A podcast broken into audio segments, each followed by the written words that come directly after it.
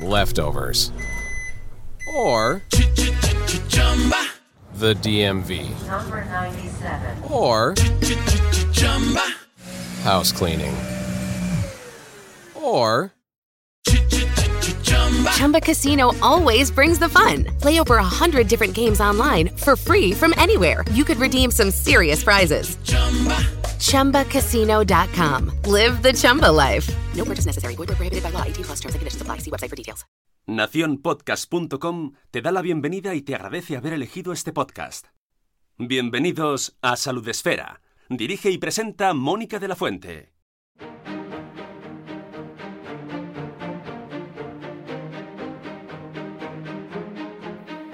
Bienvenidos un día más, bienvenidas un día más al podcast de Salud Esfera. Hoy queremos hablar sobre alimentación, un tema que nos encanta porque está súper relacionado con cómo nos encontramos. Y lo hacemos acompañados de nuevo de Miguel Ángel Lurueña. Él es, eh, él ha estado aquí además ya con nosotros en otra ocasión, doctor en ciencia y tecnología de los alimentos, trabajó como docente e investigador en la Universidad de Salamanca y como consultor independiente para empresas alimentarias. En la actualidad se dedica principalmente a la divulgación científica, autor desde el año 2011 del blog Gominolas de Petróleo, pionero y referente en español en la divulgación sobre alimentos. Colabora en diferentes medios de comunicación como El País, Consume, Radio Nacional de España, Cadena Ser y Radio del Principado de Asturias. Es profesor de varios cursos universitarios y de posgrado, editor en la revista española de Nutrición Humana y Dietética y miembro fundador de la Asociación de Divulgación Científica de Asturias y sobre todo, y más importante en este caso, autor de Que no te líen con la comida.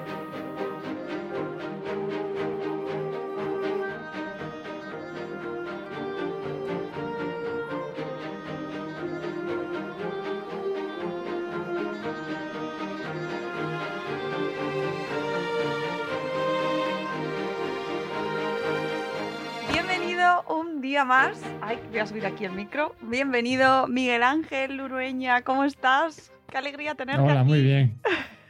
Igualmente, es un placer siempre hablar contigo. Me hace mucha ilusión porque Miguel Ángel estuvo hace, yo creo que un par de años ya. Es que pasa la vida muy rápido. Yo creo que hace ya un par de años, Miguel Ángel. Tanto tiempo ya, madre mía. Pues puede ser que sí, ¿eh?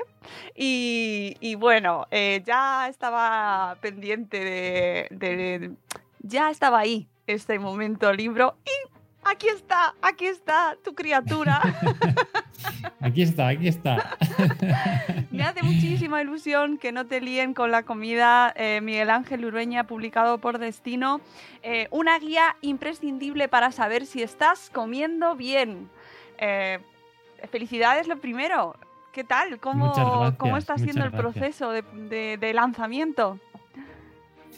Pues nada, bueno, yo estoy en las nubes, estoy muy contento. Ya con el hecho de haber publicado el libro, que tenía ganas desde hace años, pues ya estoy muy contento. Y bueno, pues con todos estos eventos, actividades como esta, pues eso, hablar con compañeros, con amigos, pues para mí es un gustazo. Así que además para hablar de mi libro, Para hacerte un umbral, claro que sí, todos tenemos ese momento.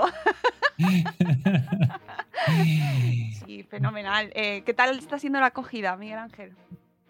Bien, pues de momento no he recibido más que buenas palabras, así que no sé si las personas que quieren hacer críticas no se atreven o qué, pero bueno, siempre son bienvenidas, ¿eh? siempre que se hagan desde el respeto, claro, que luego siempre hay también. Pero bueno, yo muy contento, así que ya te digo, de momento me parece que está gustando. La verdad es que eh, es un libro completísimo, completísimo. eh, no tiene desperdicio nada. O sea, eh, está lleno de detalles, de anécdotas, de información, eh, datos, referencias. mm, se nota que tiene muchísimo trabajo detrás y que has intentado recoger mm, prácticamente todo, ¿no? Algo se te habrá quedado fuera para, para próximos volúmenes o, o qué, porque es súper completo, Sí. Miguel Ángel. Y bueno, muchas gracias. La verdad es que sí, he intentado hacer algo pues redondo en el sentido de darle una coherencia y de hacer un principio y un final y además salpicarlo de, bueno, pues de pequeñas píldoras para hacer la lectura más amena todavía. Ya he tratado de hacerla ligera y amena, pero bueno, con pequeñas curiosidades sobre alimentos para, para que se haga más, más ameno. Y, bueno, pues sí, siempre se quedan cosas fuera. Eh, pero bueno, en este caso, teniendo en cuenta la, la longitud aproximada que me, con la que me orientó la editora, y bueno, a la que le agradezco mucho su trabajo, que me ha parecido estupendo y además pues, pues está en crianza.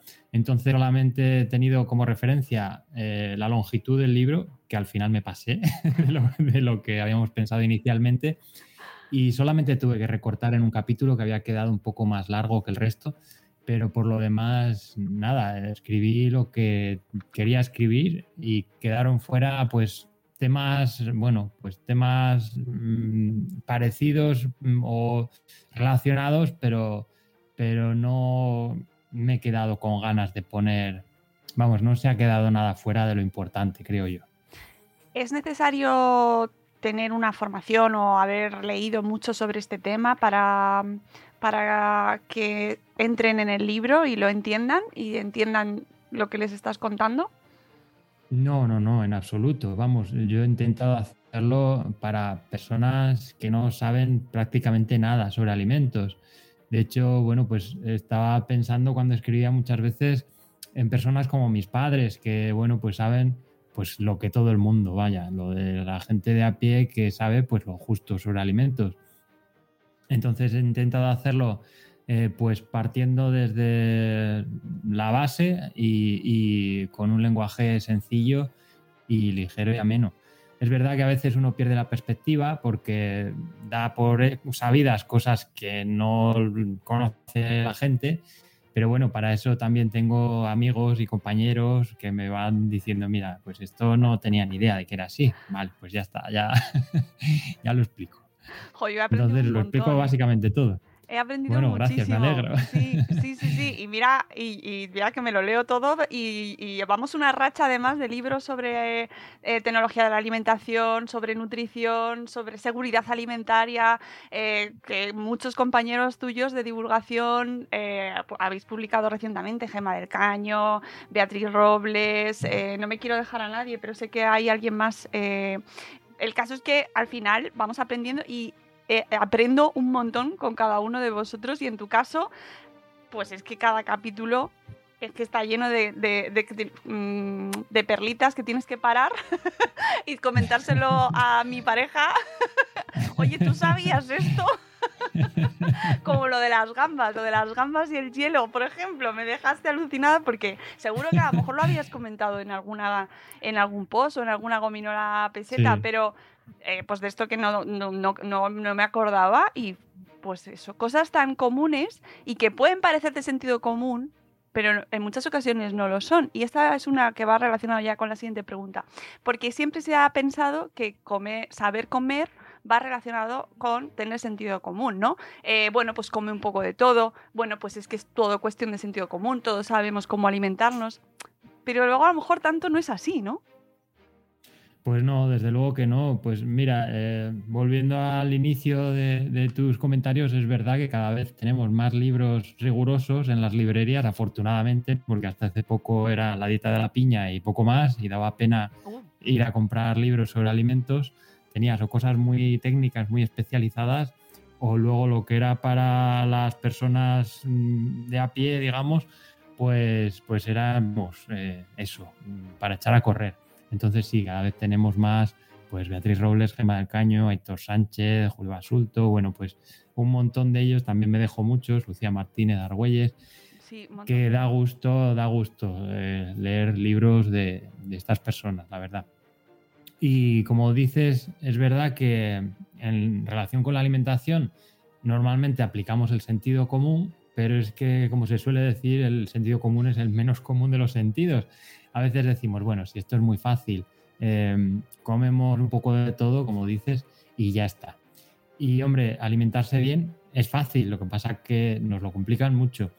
Y a veces lo que pensamos que es sentido común, pues no lo es tanto. En el caso de las gambas, por ejemplo, pues podemos pensar, si aplicamos el sentido común, que nos están engañando, porque, bueno, hablamos de gambas ultra congeladas que tienen una capa de hielo muy gruesa recubriendo el, el alimento. Si aplicamos el sentido común, podemos decir, mira, nos están engañando. Pero no, lo que ocurre es que ese hielo se aplica en la superficie para que la gama no se estropee, no, no se deshidrate durante el periodo que está almacenada en, a temperaturas de congelación.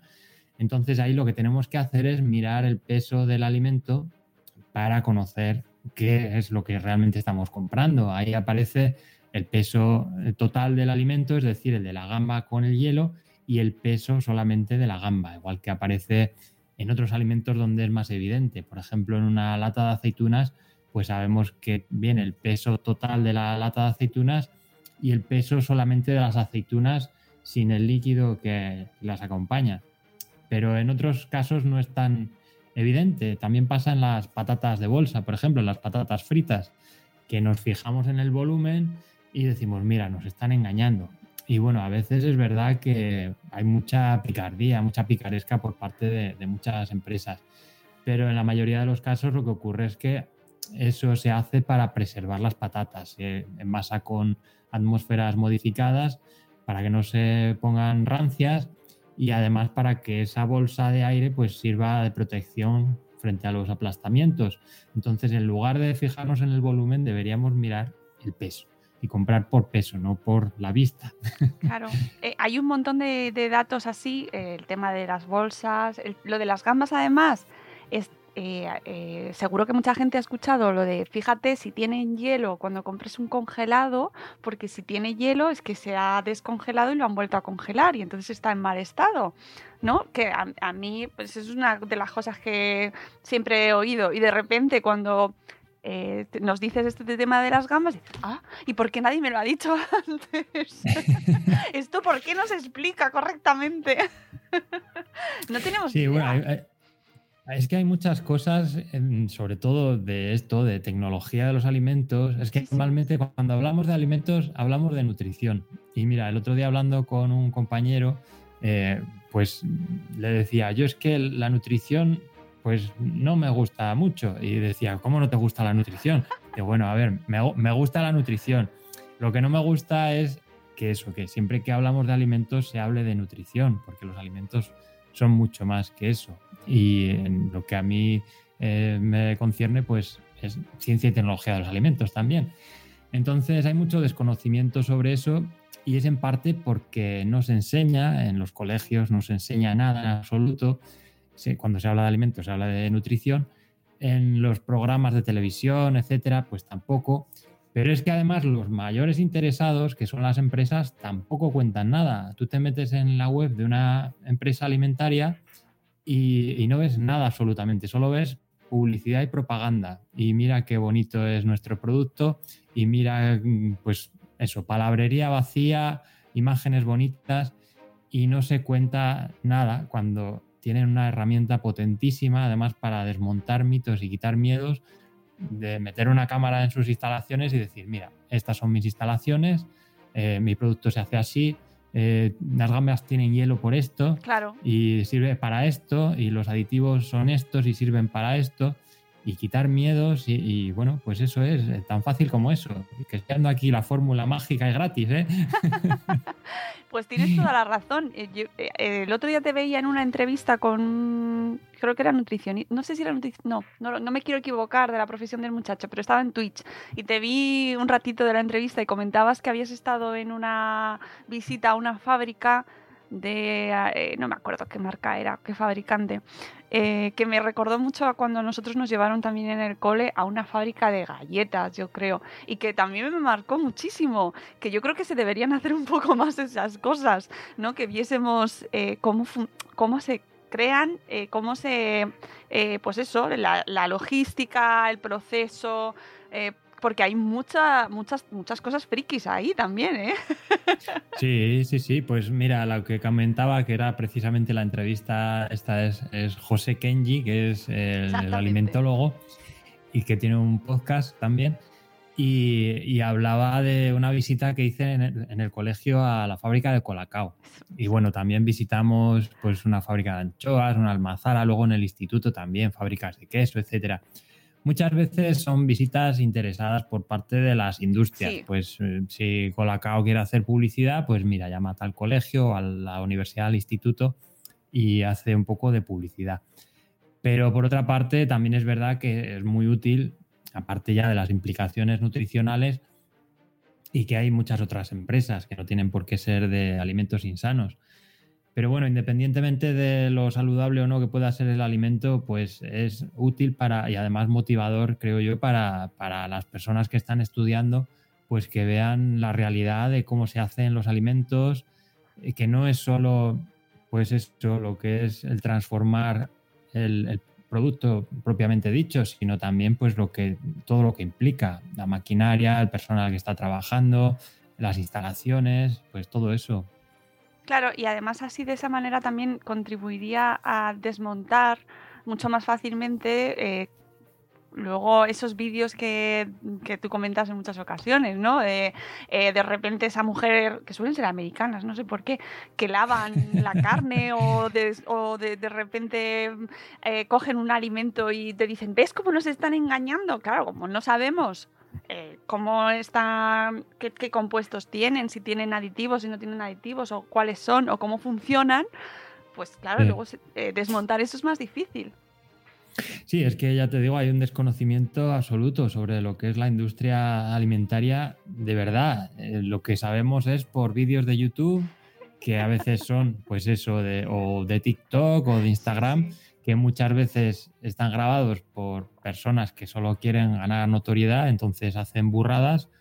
Y como lo de, pues eso, lo de, bueno, lo de lavar el pollo que se hizo famoso fue un, un vídeo satírico de una chica que era humorista aunque mucha gente se lo tomó en serio, yo también me lo tomé en serio al principio, hasta que luego investigando pues vi que la chica hacía vídeos humorísticos. Pero bueno, que hay muchos vídeos pues eso, que meten miedo eh, pues de forma infundada y de forma injustificada.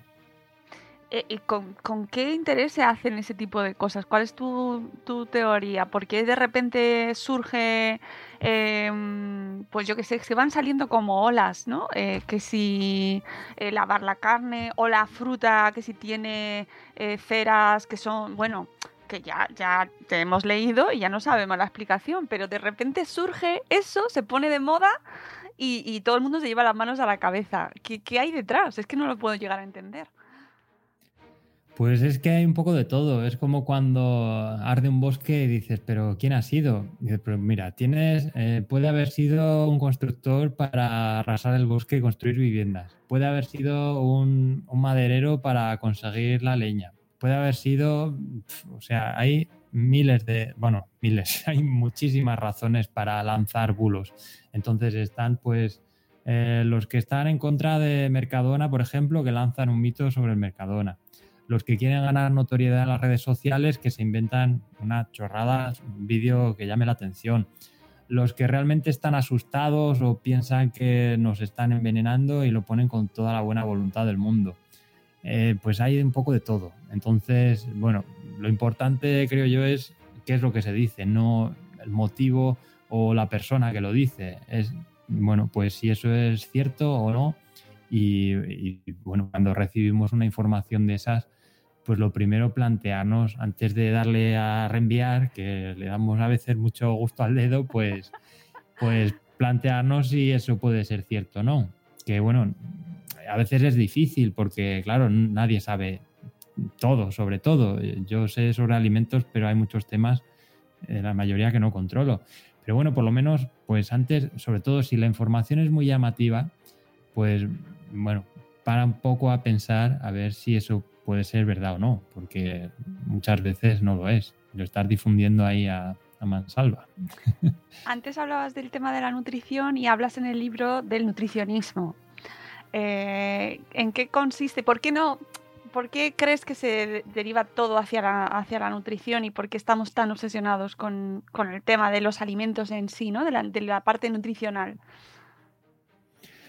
Pues eh, la nutrición, que es eh, lo que normalmente hablamos, lo que normalmente recibimos por parte de los medios, solo se habla de nutrición, como decía antes, y el nutricionismo, pues porque la ciencia propiamente dicha ya de la nutrición es lo que ha ido mm, investigando a lo largo del tiempo, desde sus inicios. Pues si analizamos una manzana o una naranja y vemos que tiene vitamina C, y sabemos que la vitamina C es buena para tal cosa, pues ya decimos, bueno, pues come naranjas que sirven para tal cosa. Le damos como, bueno, como que lo instrumentalizamos, le damos una utilidad a los alimentos. Y al final interpretamos los alimentos así, como, bueno, tienes sueño, pues bebe leche que tiene no sé qué. Tienes, eh, te duelen los huesos, pues come no sé qué que tiene calcio. Bueno, cosas de estas. Y al final, pues nos complicamos la vida porque pensamos que necesitamos comer cosas concretas para conseguir fines determinados y la cosa no funciona así. Además es que eso, además de que nos puede complicar la vida porque podemos llegar a pensar que tenemos que andar mirando, pues mira, esto tiene calcio o esto tiene, vamos, necesito un poco de hierro, a ver qué como. Sí pues eh, también nos la pueden complicar por parte de la industria alimentaria cuando nos dicen, pues mira, este bollo de chocolate tiene hierro y es súper sano porque tiene hierro. Hombre, es un bollo de chocolate, por mucho hierro que tenga. Entonces, eh, pues deberíamos un poco olvidarnos de esa concepción de la nutrición y de la alimentación y fijarnos en lo que tenemos delante realmente. Si es un brócoli, si es una manzana o si es un bollo de chocolate, que por mucho eh, hierro que tenga, pues no deja de ser insano. Eh, esa parte me lleva también a lo que se ha puesto de moda ahora también en cuanto a la parte más nutricional, pero que también afecta muchísimo a, cómo nos alimentamos, que es el tema del eh, diferenciar los alimentos en cuanto a si son reales o no son reales, ¿no? Al real fooding, que también pues está generando sus más y sus menos, creo. Sí, pues mira, eh, este tema no lo trato en el libro, pero siempre me lo preguntan en las charlas que doy. Siempre hay una pregunta de ¿qué opinas del real food? Y hombre, pues por una parte está bien, porque bueno, fomenta eso, y que nos fijemos en, alimentos, en alimentos de verdad saludables, eh, poco procesados o frescos, pero hay otra componente que no me gusta nada en absoluto y es, bueno, una componente que podríamos dividir en muchas, que podríamos hablar un programa entero sobre esto. Por una parte, eh, pues fomenta la quimiofobia, por ejemplo, este movimiento y todo lo que lleva asociado, pues todos los mensajes que encierra. Bueno, ahora lanzaron un producto a base de garbanzos y, se hace gala, pues eso, de la quimiofobia. Esto no tiene aditivos, es súper natural, todo. Pues estas ideas que nos llevan a pensar que hay una cosa que es natural, que no sabemos muy bien lo que es, y otra cosa que es artificial, y lo natural es muy bueno y lo artificial es muy malo. Y hombre, esto es un simplismo, vamos, como un castillo. Ya sabemos que las setas venenosas son muy naturales y que el veneno de serpiente es muy natural. Pero bueno, más allá de eso, Mm, creo que este movimiento cae un poco en el sectarismo y, en ese sentido puede ser peligroso porque lanza mensajes como además a personas muy jóvenes, eh, pues en plan, tú eres real fooder, eres de los nuestros. Si no eres real fooder, no eres de los nuestros. Entonces, eso es muy peligroso porque, bueno, por motivos evidentes, creo yo. Y eso es lo que menos me gusta de este movimiento. Es verdad que puede fomentar la buena alimentación, además ha tenido un éxito arrollador y eso está muy bien, pero, pero bueno, esa obsesión y ese sectarismo no me gustan nada. Lo que comentas del sectarismo, poca broma, porque lo comentaron en las jornadas eh, hace un mes, una cosa así. En la Universidad de Barcelona hicieron un par de jornadas online eh, sobre sectas en el, en el entorno educativo y precisamente mencionaron cómo se está derivando hacia el mundo de la alimentación y de ciertos grupos esos comportamientos sectarios. O sea, que poca broma, eh, porque la psicóloga especializada en comportamientos sectarios, en grupos sectarios, lo comentó, como bien dices, que, mm, es un tema muy importante, ¿eh? porque muchas veces nos estamos llevando el tema de la nutrición y de la alimentación a mm, definir quiénes somos. Sí, sí, sí, es que, bueno, pues eh, cuando hablamos ya de eso, de identidades y de si tú no estás conmigo, estás en contra de mí, y, y el victimismo, en plan, pues mira, nos están atacando porque somos quienes somos, y no aceptar críticas, aunque sean constructivas, es decir, bueno, pues es que nos están atacando porque ven que estamos, que vamos a acabar con los malos y no sé qué. O sea, este mensaje, este, este discurso pues es muy peligroso en cualquier ámbito, no solo en la alimentación. Entonces, bueno, pues eh, sobre todo a esas edades donde, bueno, pues la mentalidad no está muy bien, la cabeza no está muy bien amueblada todavía en muchos casos, pues eh, bueno, pues es peligroso, creo yo. Sí, aunque no lo menciones directamente en el libro, que no lo haces, sí que eh, explicas muchas cosas que están muy relacionadas con este tema, como es el, el miedo a los aditivos, que yo creo que es como, no sé si, te, si estarás ahí conmigo, pero es como una de las grandes preocupaciones ahora mismo, ¿no? Como eh, los químicos que nos meten en, en, lo que nos comemos, ¿no? Eh, mm, y, el, contrapunto de lo natural como lo los, bueno, la solución. Eh, y que sí hablas mucho en, el libro sobre, sobre, este tema. ¿Es la, es la moda ahora? Eh, tuvimos en su día el aceite de palma, ahora es el tema de los aditivos. Sí, bueno, esto viene de lejos ya. Eh, el miedo a los aditivos, pues no sé si conociste la lista Bileyev que, cito en el libro, que era una lista con serie aditivos que mucha gente tenía puesta en la, en la, puerta de la nevera y que nos decían, pues el aditivo tal está en no sé qué producto y produce cáncer, el otro está en no sé cuál y, y que era todo un invento de, de unos trabajadores de una empresa que querían hacerle boicot. Y bueno, esos miedos pues se han ido potenciando sobre todo con el uso de, Internet y las redes sociales, pues sobre todo vemos webs de aditivos donde te dicen, mira, este es muy peligroso, este es cancerígeno, este no sé cuál. Y es que no hay ni una que se salve, son todas, eh, bueno, pues se basan eso en, cosas sin fundamento. Eh, aplicaciones para el móvil que hacen lo mismo y al final pues eh, hay mucho ruido, hay muy poca información veraz sobre los aditivos, hay mucho miedo.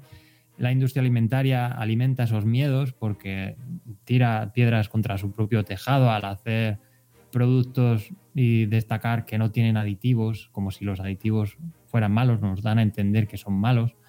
Y hombre, los aditivos pues son pues es como si decimos los minerales son malos, hombre, pues vamos a ver qué minerales. Entre los minerales tenemos hierro, tenemos cuarzo, pues cada uno son, eh, cada uno es diferente, son, tienen características muy diferentes y, bueno, pues en el caso de los aditivos ocurre más todavía, porque unos son de origen vegetal, otros son de origen microbiológico, microbiano, otros de origen animal, bueno, pues cada uno de su padre y de su madre, cada uno tiene unas características y unas dosis seguras de empleo. Y eso es lo que hay que estudiar para conocerlo y para poner unas, unas dosis máximas de, uso que sean seguras para la salud.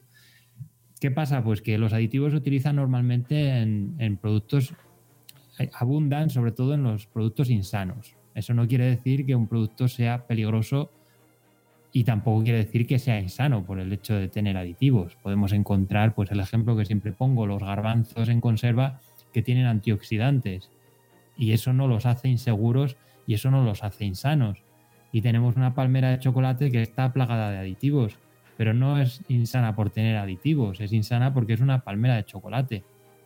Entonces, bueno, pues... Y, estos miedos, bueno, pues ahora se tiende a hacer lo que se llama etiqueta limpia, hacer productos sin aditivos. ¿Que lo puedes conseguir? Pues hombre, estupendo, los aditivos, pues si no se utilizan, pues mira, dinero que se ahorra la empresa en principio y, bueno, pues si no, si no, si podemos prescindir de su uso, pues mira qué bien. Pero vamos, que hay muchas veces que prescindir de ellos es muy complicado o no se puede hacer, como ocurre con los sulfitos que se utilizan como conservantes. A veces es muy complicado sustituirlos por otra cosa y, eso pues al final limita las posibilidades de, de, la industria y de los productos. Pues tenemos Eh, las hamburguesas, por ejemplo, que si les añadimos sulfitos te duran 15 días y si no, pues te duran 4, 5 días. Entonces, bueno, pues si queremos esa ventaja, que nos duren dos semanas, no podemos Claro. decir a la vez no queremos sulfitos. Hombre, no podemos tener todo a la vez. Tenemos que elegir. Entonces, a veces queremos, mira, yo quiero que sea un producto bonito, que sea seguro, que dure mucho, pero no quiero aditivos. Hombre, pues, pues a veces se puede conseguir, sí, con otras técnicas. Pues tenemos las ensaladas de bolsa, por ejemplo, con mucha higiene, con frío, con rapidez en el servicio y estas cosas, se puede conseguir un producto seguro y duradero hasta cierto punto. Pero es que en otros casos es prácticamente imposible, bueno, o muy, muy difícil. Entonces, bueno, pues, pues eso. Además, en el tema de las ensaladas, y además lo mencionas tú también en el libro, eh, vale, eh, están conservadas, nos van a durar más tiempo, pero in- es más caro, incurre en que es más caro y es menos sostenible. Además, estás eh, utilizando un, un envase mm, que, que so- son factores que ya también tenemos que tener en cuenta. ¿Entrarían dentro de esa ecuación? En, em, den- dentro de una ecuación que fuese comer bien, ¿qué estaría dentro de una ecuación comer bien para ti? Claro, es que depende de lo que entendamos por comer bien. Si lo mm, interpretamos solamente desde el punto de la salud, hombre, pues ya sabemos que una dieta saludable, basada en alimentos principalmente de origen vegetal, a los que podemos añadir pues pescado, huevos, etcétera. Si hablamos de si hablamos de seguridad alimentaria, hombre, pues ahí no deberíamos preocuparnos mucho porque los alimentos que compramos son seguros. Eso sí, tenemos que cumplir con nuestra parte de responsabilidad y luego tratar, manipular bien los alimentos en casa, pues mantenerlos en frío si lo necesitan, lavarnos las manos, cocinarlos bien, eh, separar los que están sucios de los que están limpios, etcétera. Eh, si hablamos de sostenibilidad, es que cada vez vamos añadiendo más cosas al, al carro de la compra. Sí, sí, Al principio era- al principio era comer. Necesitamos comer. Porque claro, hace años era lo que no se podía hacer. Necesitamos alimentos. Ahora nos hemos acostumbrado a que entramos en el supermercado y tenemos todo, todo de alimentos en cualquier época del año, que está muy bien, pero hay veces que no le damos importancia y no lo valoramos y además es que hemos perdido ya la perspectiva. Sabemos, ¿se cortó? Ahora, ah, sí, se ha cortado que, eh, que hemos perdido la perspectiva. Eso, te has Sí, ahí. pues eso, que, que ya no sabemos si, si las cerezas son de junio o son de verdad. diciembre. Bueno, eso sí, porque es un producto muy estacional. Sí, pero, si hablamos general- de frijoles, por ejemplo, de judías verdes, le preguntas a alguien de qué época son las judías verdes. Y seguramente pocas personas sepan decir de qué temporada son. Eh, bueno, una vez que hemos conseguido ese logro de tener alimentos suficientes, de tener disponibilidad y de que sean seguros, que también es un gran logro, pues el siguiente paso sería, eh, bueno, además de que sean seguros, disponibles y que nos nutran, que, que nos aporten los nutrientes necesarios, una vez que hemos cubierto esas necesidades, que ya las tenemos cubiertas si queremos, si sabemos elegir y sabemos manipular los alimentos, pues pedimos más cosas, claro, vamos sumando. Entonces queremos que sean sostenibles, que está muy bien, queremos que sean producidos por personas que tengan buenas condiciones laborales, que favorezcan nuestro entorno desde el punto de vista social y económico. Eh, bueno, pues un montón de cosas que vamos sumando cada vez más y está muy bien. Entonces, bueno, pues vamos escalón a escalón.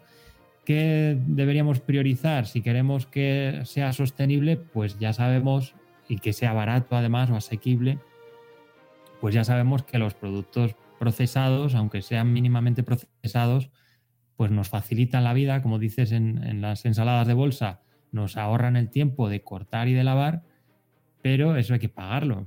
Y la forma de pagarlo es con un mayor precio a la hora de comprarlo y con un envase o con un coste en refrigeración, por ejemplo. El envase a lo mejor, eh, si compramos una lechuga a granel, pues igual también utilizaríamos una bolsa de plástico o no, porque tenemos otras alternativas. Pero el, el coste de utilizar frío y del transporte más rápido y todas estas cosas, hombre, pues tiene implicaciones sobre el medio ambiente. Al final es muy complicado porque, claro, si ya es complicado elegir alimentos saludables, eh, manipularlos para que sean seguros, o sea, el conocer todo esto. Y ahora encima añadimos, pues a ver qué compro que sea sostenible. Y éticamente Porque- responsable. Y éticamente responsable, pues entonces sí que ya apaga y vámonos, porque es, cada vez se complica más la cosa. Y a veces aquí, volvi- volviendo a lo del sentido común, a veces el sentido común tampoco funciona, porque puedes decir, vale, pues mira, compro el agua en Tetrabric, que como es de cartón es más sostenible que la de plástico. Pero no, porque es que el Tetrabric es un envase que está hecho con siete capas, una es de aluminio, otra de cartón, otra es de plástico, y al final eso re- reciclarlo es mucho más complicado que una botella, una botella de plástico, a pesar de que tiene peor fama. Entonces, ¿cuál sería la mejor opción? Pues beber agua al grifo. Los de Madrid no tenemos problema. ya, con esto lo- la gente de Valencia, de Murcia, se me echa el cuello. ya lo entiendo, no me Pero extraña. que pero- conste que he estado en los dos sitios y he probado el agua y, y se puede beber, ¿eh? Escri- Le podéis escribir luego por, el- por privado. no, pero es verdad que es verdad. se, se complica la ecuación, ¿eh? Sí, sí, sí. Se complica mucho y yo eh, y, y ahí se aprovecha también mucho en muchas ocasiones la industria eh, que no digo que sea la mala, ¿eh? No creo que no, no quiero yo hacer buenos y malos porque precisamente creo que es uno de los problemas que se hagan buenos y malos en este asunto cuando no Mm. es así. Pero es verdad que, que luego pues eso ves reclamos pues eh, en los cuales caemos y además tú hablas sobre ello también en el libro, una parte interesantísima que viene al final, toda la parte del final me parece, bueno, todo me parece muy interesante, pero Bueno, gracias. es verdad, pero la parte del final es como con mucho meollo filosófico. Pues mira, la parte del final es, es, eh, mientras estaba escribiendo el libro estaba pensando a ver si llego ya, a ver si llego Sí. ya, porque tenía ganas de soltarlo y bueno, pues ahí lo dejé. Sí, hombre, a mí me encantó, claro. La verdad es que es, es para escribir un libro solamente sobre estas implicaciones más éticas y más... Porque bueno, eh, como dice siempre Gemma del Caño, eh, hay cosas que se legislan, pero la ética no se puede legislar y eso ahí no hay regulación que valga. Y ahí entra pues la ética empresarial, pero claro, no podemos olvidar que las empresas, el fin último de una empresa es ganar dinero y muchas veces eso entra en conflicto con la ética. Y, lo vemos a menudo y a diario en, en muchas contradicciones que se ven, pues pongo un ejemplo en el libro, con las empresas que venden por una parte café ecológico y por otra parte café en cápsulas, que dices, vamos a ver, si estás diciendo vendo café ecológico, apoyo al medio ambiente, es mucho más sostenible, y por otro lado estás vendiendo café en cápsulas, pues hombre, ¿qué me estás diciendo? Es que no... Claro, los discursos a veces son un poco, pues eso, contradictorios y se ve que, que, bueno, el fin que tienen no es proteger el medio ambiente. En muchos casos, bueno, en la mayoría de los casos, el fin que tienen, y es lógico, pues es ganar dinero. Ahora bien, ¿cómo, ¿de qué forma ganamos dinero? ¿Somos honestos y transparentes y, cumplimos con nuestros principios? ¿Tenemos unos principios éticos y los seguimos? ¿O jugamos a contarle al consumidor lo que quiere oír? Porque, bueno, en muchos casos es esto último. Nos cuentan, pues si está de moda defender o proteger o apoyar el discurso de las mujeres, pues ponemos el tapón de color rosa. Si, que no digo que no haya empresas que lo hagan con convicción de verdad, pero bueno, en muchos casos son campañas de marketing puras y duras que además nos cuelan y nos las tragamos dobladas.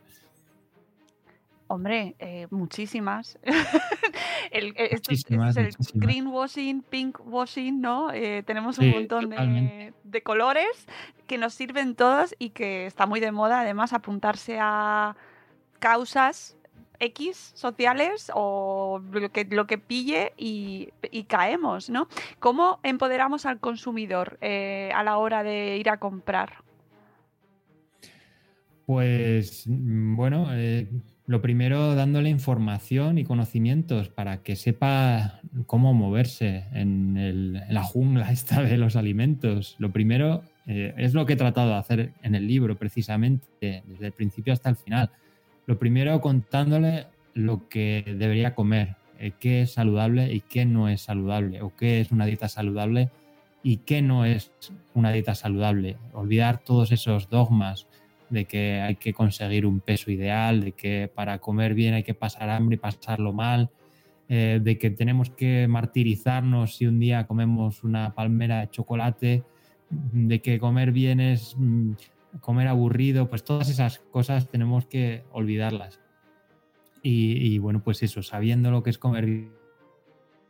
Y luego, pues viendo, interpretar las etiquetas, sobre todo, y teniendo las ideas claras para ver los alimentos con perspectiva, para saber si estamos delante de una manzana o delante de unas galletas, que a veces nos fijamos tanto en la etiqueta que estamos diciendo, vamos a ver, eh, vamos a ver qué galleta, qué galleta es la buena. Y estamos mirando, mira, esta tiene un gramo menos de azúcar, pero vamos a ver que son galletas, que... No, no, pero es que estas son caseras, que las he hecho en casa, que son muy saludables. Mira, solo tienen dos tazas de azúcar, que además es azúcar moreno, que es súper sano. Pero hombre, vamos a ver, ¿qué es azúcar? Y que son dos tazas. Entonces, bueno, pues vamos a tener las ideas claras y luego ya, pues sí, podemos ir sumando pues todo esto de lo que hablábamos, eh, pues la sostenibilidad, hombre, si compramos en el mercado y compramos a productores de cercanía y compramos alimentos de temporada, pues ya no hace falta que tenga etiqueta ecológico ni que tenga eh, etiqueta de mira, esto no tiene pesticidas. Es que son manzanas de la huerta de al lado, que eso no quiere decir tampoco que que a veces mitificamos esto de la huertina de al lado, que bueno, que igual este señor que tiene la huertina de al lado, eh, pues no tiene muchos conocimientos y echa un saco de pesticidas a las manzanas en lugar de controlar pues más la producción. Es decir, hay que, bueno, a ver, esto también está controlado. En principio se hacen controles, se hacen análisis. Pero bueno, que a veces edulcoramos un poco la realidad y tendemos a lo que decías tú, a los grandes son los malos y los pequeños son los hombres. Y aquí no hay ni buenos ni malos. Hay personas que hacen bien las cosas y personas que las hacen mal o regular. Y, bueno, pues eso, conocimientos y sabiendo un poco lo que hacemos, pues, pues aprender a, manejarse en la vida sin caer en, estos simplismos de, y a veces que son pues el, el greenwashing, el pinkwashing, que a veces son formas también de, lavar nuestra conciencia, de decir, bueno, mira, pues compro esto y ya lo tengo todo solucionado. Porque claro, eh, si compramos un, pues un Tetrabrick, por ejemplo, que te dice, bueno, esto mm, eh, se recicla muy bien. Bueno, venga, pues voy a comprar esto. A lo mejor es porque no lo sabes, pero a lo mejor es también porque dices, bueno, pues pago dos céntimos más y ya tengo la conciencia tranquila. Hombre, pues mira, igual en lugar de comprar esto, es mejor pues no comprar este producto o beber agua del grifo en lugar de ese producto que estás comprando. Es decir, primero plantearnos si necesitamos eso que, estamos comprando. Esto se ve mucho en el reciclaje, que nos están diciendo las empresas de reciclado, que bueno, me estoy ya metiendo en un terreno que no es el mío. Eso sí que ahí te metes. Me estoy metiendo en un terreno que no es el mío, pero bueno, es que me enfada un poco. Eh, nos están diciendo, mira, eh, qué buenos somos que reciclamos el vidrio. Eh, vamos a ver, si, si estás tan preocupado por el medio ambiente, en vez de romper botellas para luego volver a hacerlas, pues trae los cascos de vidrio y reutilízalos. Entonces, que esto se hace, se hace habitualmente en los bares con las botellas de cerveza, por ejemplo, y se hacía en los años 80 y en los años 70 con todas las botellas. En Asturias se hace con las botellas de la sidra todavía, en, casos particulares, en casa. Eh, pues la gente bebe sidra y se la lleva a la tienda o al, o al llagar, donde sea. Entonces, esta práctica, pues que era, pues eso, eso sí es sostenible desde, bueno, eh, a ver, lo más sostenible es plantearnos si necesitamos beber eso, es decir, usar o no usar pero luego ya una vez que lo usamos, pues, puedes utilizar. Y ya la última, claro. Y hasta aquí, que ya digo que este no es mi, mi campo. Oye, pero es un temazo, ¿eh? El tema del sobre este tema del reciclaje, eh, sí que quería, para la gente que le guste este mundo, que no es el que estamos hablando, pero que merece mucho la pena también, porque me parece que es un aspecto también muy interesante al final de todo, lo que compramos, por qué lo compramos, eh, los motivos que nos llevan a comprarlo, ¿no? Esa decisión de, si lo reciclamos o no lo reciclamos. Eh, os recomiendo mucho, mucho el libro Contenedor Amarillo S.A. de Alberto Vizcaíno López. Fantástico. O sea, ese es un mundo eh, a descubrir y con ese eh, es un aperitivo lo que os ha- lo que has comentado tú exactamente Miguel Ángel porque me parece que al final tenemos que darle también una vuelta no Eh, consumir también es, eh, es eso que dejamos después no los residuos. O sea que, que me parece muy importante también aunque no lo incluyas como tal. Sí, bueno, es que no, ya te digo, no soy experto en el tema, entonces no me atrevo a hablar mucho sobre él, así que bueno. No, pero me parece muy, muy interesante y de hecho eh, ya se está introduciendo y se ve perfectamente en las decisiones de los fabricantes a la hora de, de- del packaging, ¿no? Y, y cómo nos están vendiendo. que e, en una parte está bien, es decir, estamos pensando en la sostenibilidad y eso es bueno, pero que, sepamos qué hay detrás y por qué tomamos las decisiones que tomamos y qué hacemos con el paquete cuando lo echamos a la basura, ¿no? Cuando hemos Claro. comido ya, o sea que buen apunte. Em, Sí, aquí es verdad que por una parte se están preocupando realmente porque Claro. hay una demanda. Claro. Y es verdad que cada vez se utilizan envases más sostenibles, materiales más sostenibles, pues lo vemos en las bolsas de supermercado, por ejemplo, en las de la frutería, en muchos casos ya son bolsas compostables. Pero hombre, pues mira, mejor que esa opción tenemos la opción de llevar nuestra propia bolsa de malla, por ejemplo, que podemos reutilizar muchas veces. Entonces, no solo es que nos den las cosas hechas, sino que también nosotros podemos poner solución. Sí, eh, recuperar ese carro de la compra que tan de señoras es y que También, también, mira, yo compré uno hace un año así, que antes tenía uno muy malo y me digo, bueno, ya, mira, me da igual, ya tengo una edad. ya puedo llevar un carro en condiciones. Antes llevaba uno portátil. ahora ya no somos tan jóvenes. Yo también lo hice en su día, ¿eh? Me compré uno, un carro de la compra muy, muy cookie, muy guay. Y amigos, donde esté el carro de la compra de cuatro ruedas, bueno, ya tanto no llego, ¿eh? Yo todavía voy con el de dos. eh, todavía te falta el punto pro de señora que va al mercado. y que además son de las que mejores compras hacen, amigos. Hombre, claro. Sí, sí, sí. Pero mira, aquí con lo de las bolsas de plástico, que decimos, vamos a ver, tenemos que esperar a que nos prohíban o, que, o a que tengamos que pagar por las bolsas de plástico para dejar de usarlas. Y es que no hace falta que nos pongan restricciones para que nosotros ya tomemos iniciativas. Pero bueno, eh, al final sí, al final el grueso de la población sí hace falta, porque si no, la mayoría de la gente no lo hace. Pero bueno. Es muy cultural eso también, eh, Miguel Ángel. Sí. En otros países lo tienen, lo o sea, hace ya muchísimos, nos llevan un montón de ventaja en eso. Eh, en Alemania hace 10, do- 15, 20 años compraban con sus cajitas de cartón de, de lo que cogían de los supermercados, las cajas de los botes, las usaban para llevarse la compra. ¿Sabes? ¿Y, y por qué en España vamos tan con 20 años de retraso? Pues yo creo que nos han vendido la moto. Si es que hace 40 años, en este sentido, estábamos más avanzados que ahora. Es Pues verdad. llevábamos carro de la compra, llevábamos cesta de la compra, eh, reutilizábamos el vidrio, eh, gastábamos menos. eh, bueno, muchas veces porque no teníamos poder adquisitivo, pero comprábamos lo básico. Y es que deberíamos volver a eso, a comprar lo básico, lo que necesitamos, a utilizar cosas reutilizables, pues como un carro de la compra o una cesta. Y ya estoy hablando además de un tema que no es el mío, así que aquí me callo. A mí, a mí me parece que está súper relacionado con tu libro, eh, que al final lo que metes en la cesta de la compra también está muy relacionado con qué cesta de la compra llevas. Y luego un tema fundamental del que no hemos, no hemos hablado, pero que está muy presente, que es al final eh, que estamos... eh, que, que porque no, o sea, no estamos comiendo bien. Al final los datos nos están indicando que, tenemos un grave problema de obesidad eh, y de patologías asociadas, y eso lo estamos viendo.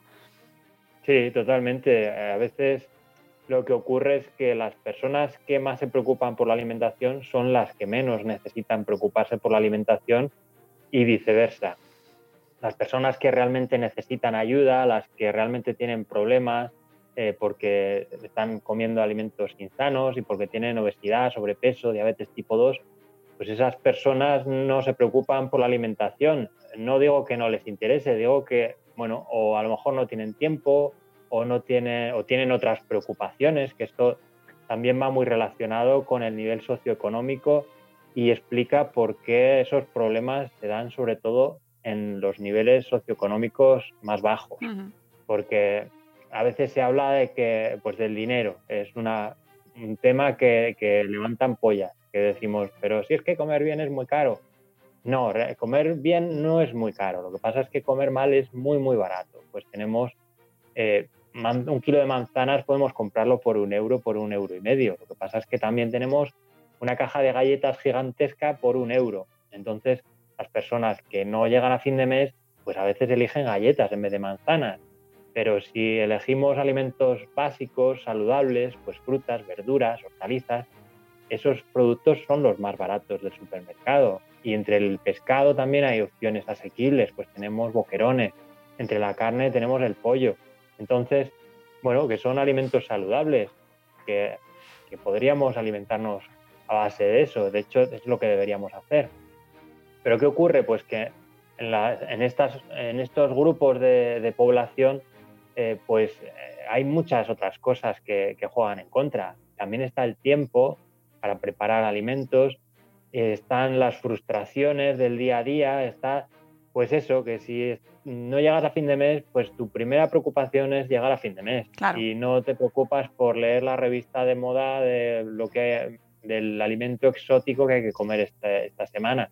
Entonces, cuando ya tienes todas esas necesidades cubiertas, cuando te sobra el dinero y puedes ir a, hacer footing, bueno, ahora es running por la mañana al parque y tienes toda la mañana libre para ver el programa de la tele que te cuenta cómo comer o qué receta vas a cocinar, pues entonces sí, entonces te puedes preocupar de esas cosas y te alimentas muy bien y compras ecológico y, y qué bien y qué bonita es la vida.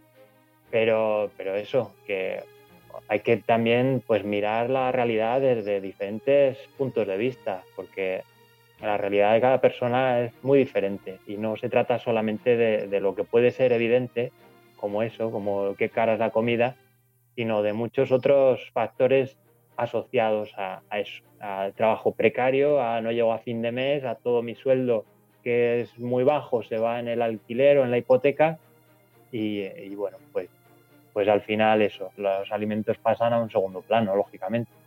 Hmm. Sí, pero al final es muy importante cómo comemos. Está, este año lo estamos viendo especialmente con la pandemia. Está muy relacionado eh, pues esa, esa, obesidad que es una epidemia también y, eh, lo estamos viviendo. Y, al final estamos mm, eh, creando pues una sociedad que está con unas condiciones de salud cada vez peores, cada vez comemos mm, o tenemos más información, pero no llegamos a desentrañar ¿no? ese lío de la nutrición y de la alimentación y de qué compramos y de cómo, cuándo vamos a comer que, implica que cada vez es más necesario ir al grano, ser sencillo, ser pedagógico, eh, no olvidarnos de las realidades que existen, como tú bien dices, que hay familias que no pasan nada de tiempo en casa, que no pueden cocinar esos platos de legumbres de cuchara que son los más saludables, como siempre nos dicen, ¿no? y que hay que intentar llegar también a esa gente. Eh, Miguel Ángel, eh, Mm, es un placer charlar contigo siempre y yo creo que eh, queda patente la necesidad de seguir leyéndote. Pues muchas gracias. Nada, eh, espero que, no se quede aquí, que bueno, ahora estás en la promoción, y yo no te meto presión ni nada de eso, pero bueno, que te seguimos leyendo en tu blog, en tus redes sociales, porque es muy interesante, muy importante y que llega a muchísima gente, aunque no lo parezca, porque es verdad que nos movemos en círculos que al final parece que siempre somos los mismos.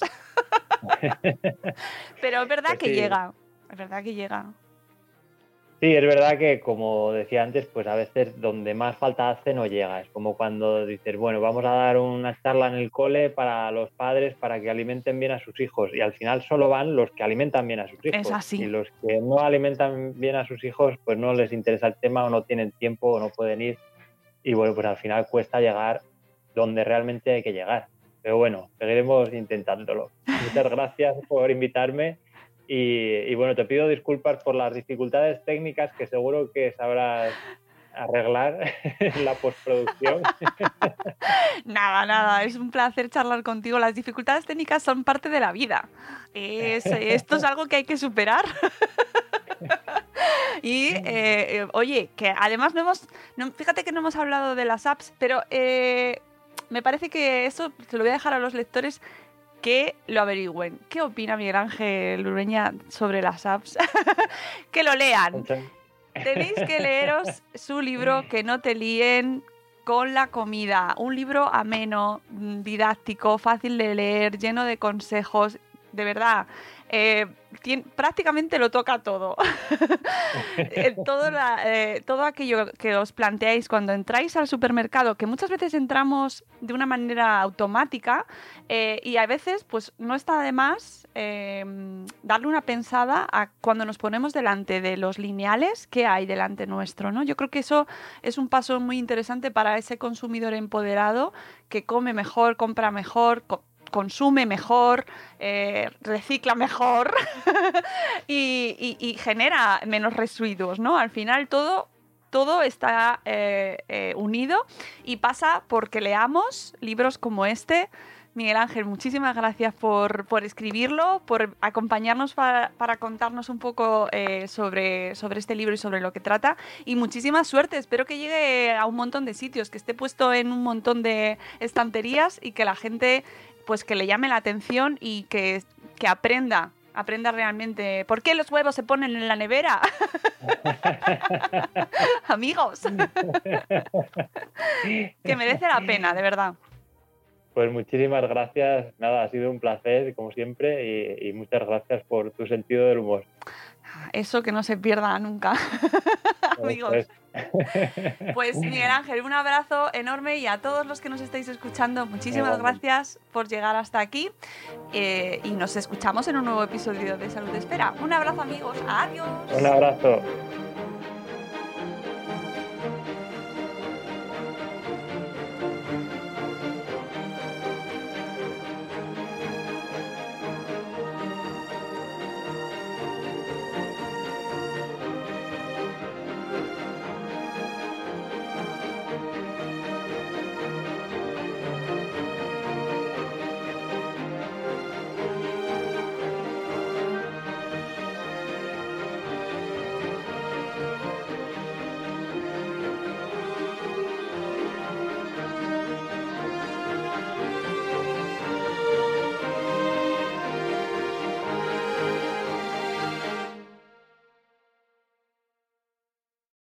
Lucky Land slots, you can get lucky just about anywhere.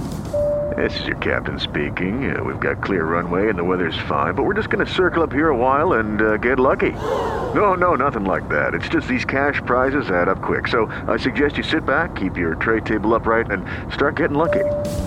Play for free at LuckyLandSlots.com. Are you feeling lucky? No purchase necessary. Void where prohibited by law. 18 plus terms and conditions apply. See website for details.